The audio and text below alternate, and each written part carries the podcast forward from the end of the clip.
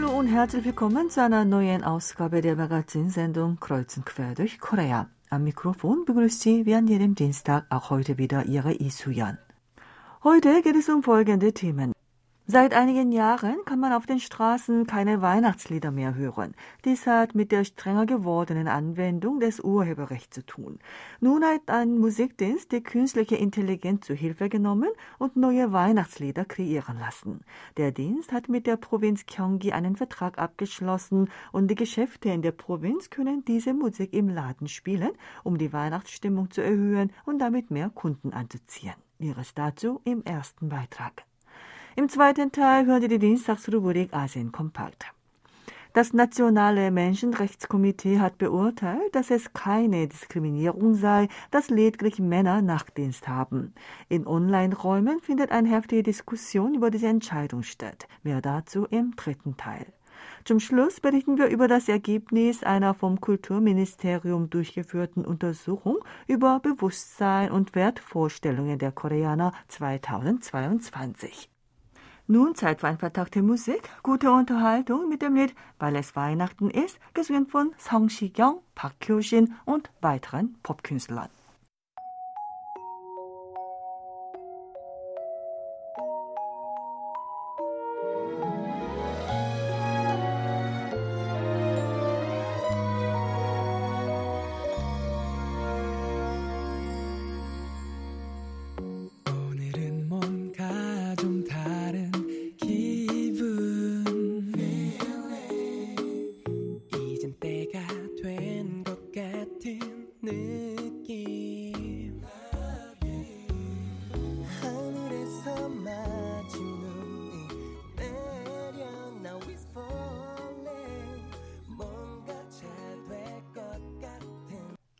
Weihnachtslieder, die früher zu Jahresende überall auf den Straßen zu hören waren, verschwanden eines Tages plötzlich, und zwar wegen der strenger gewordenen Anwendung der Urheberrechte.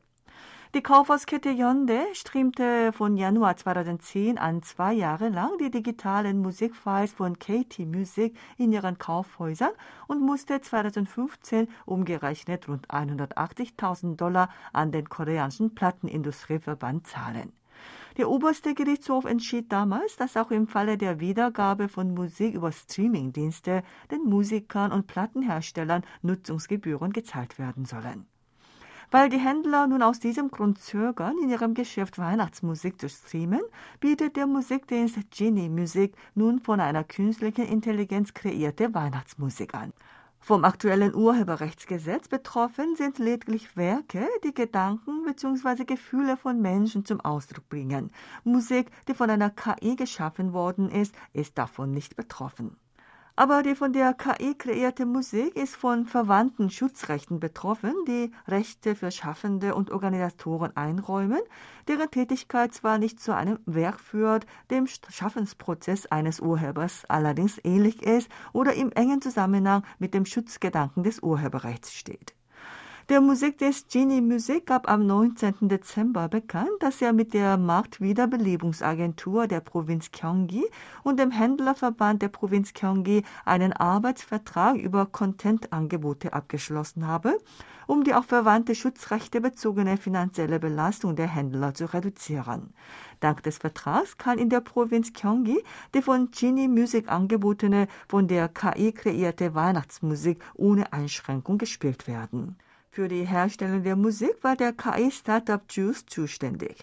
Der 2016 gegründete Startup wurde im vergangenen Oktober vom Musikdienst Genie Music als Tochtergesellschaft übernommen.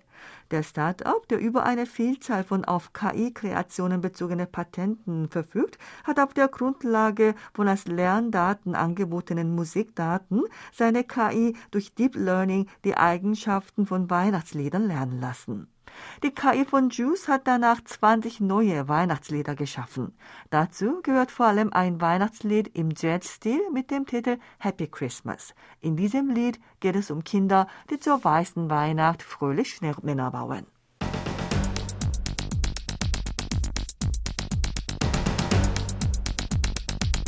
Es geht weiter mit der Dienstagsrubrik Asien Kompakt. Dazu begrüße ich auch heute Thomas Kuklinski-Reh.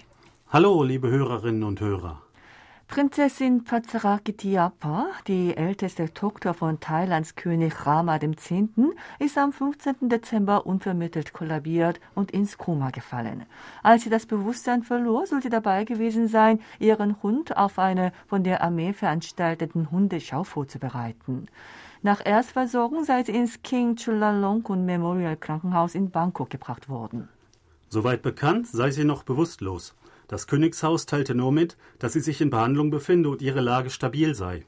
Die 44-Jährige, die üblicherweise Prinzessin Bar genannt wird, hat in den USA Jura studiert und ist als Staatsanwältin tätig. Sie arbeitete auch für die Vereinten Nationen und war thailändische Botschafterin in Österreich. Anders als andere Angehörige des Königshauses kommunizierte sie häufig mit der Bevölkerung, nahm an verschiedenen Sportveranstaltungen persönlich teil und lag vor allem in der Gunst von jungen Menschen. Deshalb war auch davon die Rede, dass die Prinzessin anstelle des noch jungen Prinzen die Thronfolge antreten und die erste Königin des Landes werden könnte. Viele Bürger besuchen nun das Krankenhaus, in dem die Prinzessin behandelt wird, um ihre Wünsche für die baldige Genesung der Prinzessin aufzuschreiben. Thailand ist eine konstitutionelle Monarchie. Die thailändische Verfassung besagt, dass die Gewalt vom Volk ausgeht, aber der König hat als Staatsoberhaupt große Macht.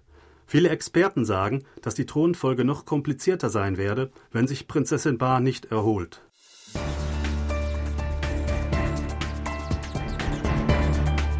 In chinesischen Städten breitet sich das Coronavirus rasant aus. Nachdem die chinesische Regierung Anfang dieses Monats ihre strikten Null-Covid-Maßnahmen etwas gelockert hat, steigt in Peking die Zahl der Patienten drastisch. Angesichts der niedrigen Impfquote und wegen der angestellten Corona-Tests sind die Chinesen nun stark beunruhigt. Angesichts der steigenden Infektionszahlen bevorraten sich viele Menschen nun mit Medikamenten. Stark gefragt sind aber nicht nur Medikamente. Nachdem das Gerücht in Umlauf ging, dass Dosenpfirsich, Essig und Zitronen bei der Covid-Behandlung wirksam seien, begannen die Menschen, diese Lebensmittel als Arzneimittelersatz auf Vorrat zu lagern. Laut Auslandsmedien gäbe es in allen Online-Shops in China Mitteilungen über den Ausverkauf von Zitronen. Auch in Offline-Märkten herrschen bei Zitronen schon seit Tagen Engpässe, sodass sich der Zitronenpreis bereits mehr als verdoppelt hat.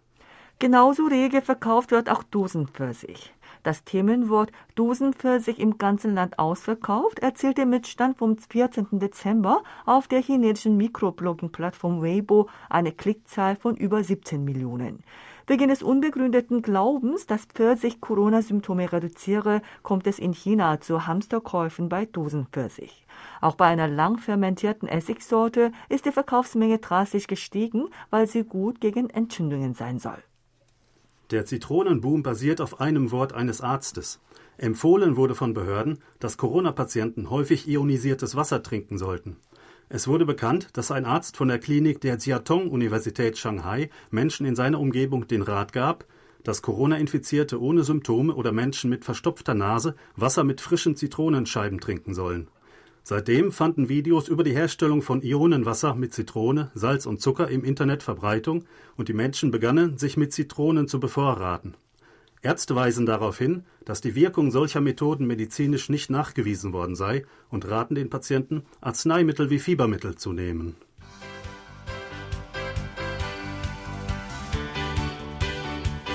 Japanische Unternehmen arbeiten für die Überwindung des als Folge der Corona-Pandemie entstandenen Arbeitskräftemangels verschiedene Maßnahmen aus. Ein Hotel in der Stadt Beppu, einem bedeutenden Badeort in der japanischen Präfektur Oita, bekommt dank der Tourismusaktivierung der Regierung immer mehr Gäste, kann sich aber nicht einfach darüber freuen. Denn in der Corona-Zeit ist die Mitarbeiterzahl zurückgegangen, sodass es im Hotel jetzt an Arbeitskräften mangelt. Als eine Notlösung hat das Hotel die Badezimmerannehmlichkeiten, die in jedem Zimmer angeboten werden, in einem öffentlichen Bad im Gemeinschaftsbereich zur Verfügung gestellt und dadurch die Reinigungsbelastung reduziert. Im Frühstücksrestaurant steht jedem Gast lediglich ein einziger großer Teller zur Verfügung, damit weniger Geschirr abgewaschen wird. Arbeitskräftemangel gibt es auch in der Taxibranche. Bei einem Taxiunternehmen ist wegen fehlender Taxifahrer im vergangenen Monat die Zahl der in Betrieb gesetzten Taxis verglichen mit drei Jahren zuvor um 15 Prozent geschrumpft. Um neue Taxifahrer zu gewinnen, hat das Unternehmen neuen Mitarbeitern neben dem Gehalt, das je nach gefahrener Kilometerzahl bezahlt wird, für sechs Monate eine zusätzliche Bezahlung in Höhe von 300.000 Yen im Monat versprochen. Damit konnte das Unternehmen etwa 30 neue Taxifahrer einstellen. Das war's wieder mit Asien Kompakt. Vielen Dank fürs Zuhören und auf Wiederhören.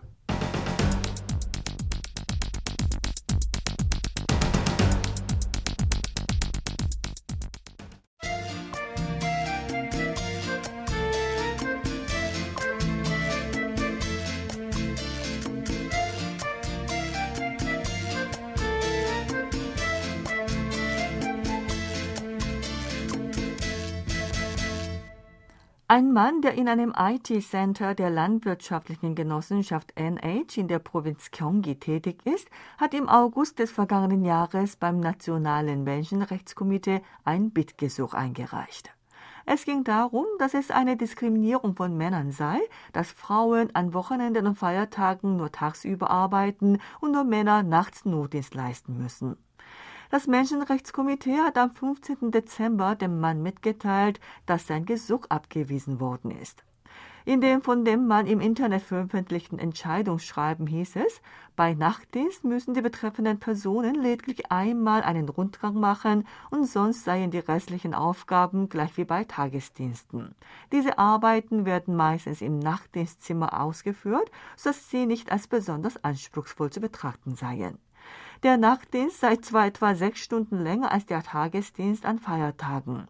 Die Betroffenen können sich aber etwa fünf Stunden ausruhen und bekommen auch als Entschädigung zusätzlich vier Stunden Urlaub für den Nachtdienst, sodass der Nachtdienst nicht als eine deutlich benachteiligte Arbeit zu betrachten sei. Das Komitee unterstrich, wenn man in dieser Lage auch Frauen unterschiedslos Nachtdienst erteilen würde, sei dies nichts weiter als ein sehr formelles und mechanisches Gleichgewicht. Hinsichtlich des ungleichen Machtverhältnisses zwischen den Geschlechtern sei das Risiko für Frauen in gewalttätigen Situationen größer und die größere Angst der Frauen in nächtlichen Stunden sei auch nicht zu ignorieren. Daher sei es erforderlich, die Meinungen der weiblichen Mitarbeiter zu berücksichtigen, wenn auch Frauen Nachtdienst erteilt werden soll. Das Komitee gab aber zu erkennen, der bisherige Brauch, lediglich Männer mit dem Notdienst zu beauftragen, geschah vor dem Hintergrund der frauenbenachteiligenden Verhältnisse am Arbeitsplatz wie der geringeren Zahl weiblicher Mitarbeiter und der für sie mangelhaften Komforteinrichtungen. Die frauendiskriminierende Erkenntnis, dass Frauen schwach seien und geschützt werden müssen, könne aber als ein Grundsatz dazu dienen, aus dem öffentlichen Bereich Frauen auszuschließen. Deshalb schlage das Komitee vor, wenn die Zahl der weiblichen Mitarbeiter steigt und die Sicherheitsvorrichtungen so gut entwickelt sind, dass auch Frauen problemlos Nachtdienst ausüben können, dann soll der Nachtdienst unabhängig von Geschlechtern von allen Mitarbeitern ausgeführt werden. Das Komitee fügte hinzu, auch aus der Sicht der Geschlechtergleichheit sei es vernünftig, auch Männern je nach Umständen bezüglich der Familienbetreuung eine freie Wahl von Notdienstmethoden zu ermöglichen. Das Komitee wies auch darauf hin, dass die Gewerkschaft, zu der der Mann gehört, die Position vertritt, dass das Notdienstsystem nicht als eine Frage der Geschlechter zu betrachten sei und für eine grundlegende Lösung dieser Frage die Abschaffung des Notdienstsystems erforderlich sei. Der Arbeitgeber soll erklärt haben, dass für die Änderung des betreffenden Systems eine Verhandlung zwischen dem Arbeitgeber und der Gewerkschaft erforderlich ist. Der Mann, der das Bittgesuch eingereicht hatte, sagte gestern der Nachrichtenagentur Yonhap News gegenüber, er habe im August des vergangenen Jahres das Gesuch eingereicht und die nach einem Jahr und vier Monaten gefällte Entscheidung sei voller Inhalte, die ihm gar nicht plausibel scheinen.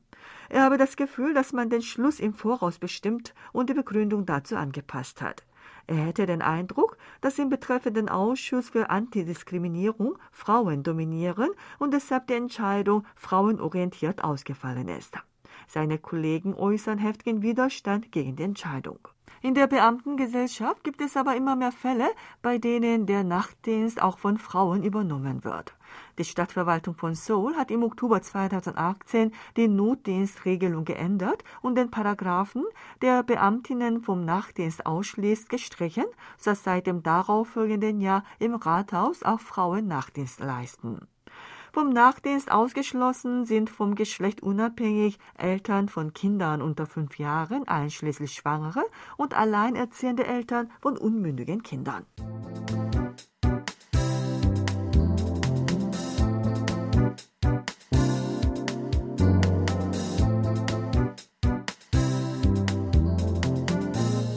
Eine Untersuchung hat ergeben, dass etwa 66 Prozent der koreanischen Bevölkerung die koreanische Kultur auf das Niveau der Kultur fortgeschrittener Länder einstufen. Lediglich 17,6 Prozent der koreanischen Bürger denken, dass man unbedingt heiraten muss. Auch die Tendenz wurde sichtbar, dass man bei der Work-Life-Balance mehr der Freizeit den Vorrang einräumt als der Arbeit. Das Ministerium für Kultur, Sport und Tourismus hat am 19. Dezember das Ergebnis einer Untersuchung über Bewusstsein und Wertvorstellungen der Koreaner 2022 veröffentlicht. Danach antworteten 65,9 Prozent, dass sich die koreanische Kultur bereits auf einem Niveau fortgeschrittener Länder befindet. 96,6 Prozent der Befragten sind der Meinung, dass die südkoreanische Popkultur herausragend ist.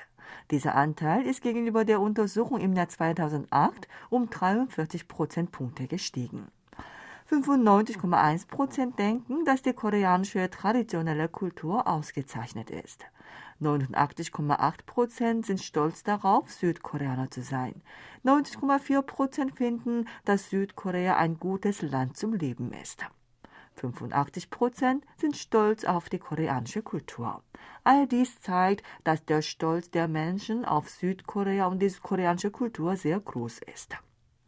Im Gegensatz dazu antworteten 61,1 Prozent, dass Südkorea im Bereich Wirtschaft noch etwas hinter den fortgeschrittenen Ländern stehe.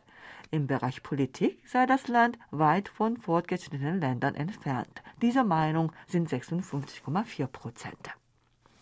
In Bezug auf die Lebensweise halten 43,4 Prozent das Glück in der Gegenwart für wichtiger als eine glückliche Zukunft. Mit steigendem Alter steigt der Anteil der Menschen dieser Meinung, was zeigt, dass die Lebenseinstellung YOLO, You Only Live Once, bei der man auf das gegenwärtige Glück Gewicht legt, über alle Generationen verbreitet ist. 65 Prozent der Bürger antworteten, dass sie im Großen und Ganzen glücklich sind. 63,1 Prozent sind gegenwärtig mit ihrem Leben allgemein zufrieden. Der Zufriedenheitsgrad mit der Familie ist mit 82,3 Prozent am höchsten. Im Kontrast dazu sind mit dem Einkommen bzw. Vermögen lediglich 38,9 Prozent zufrieden.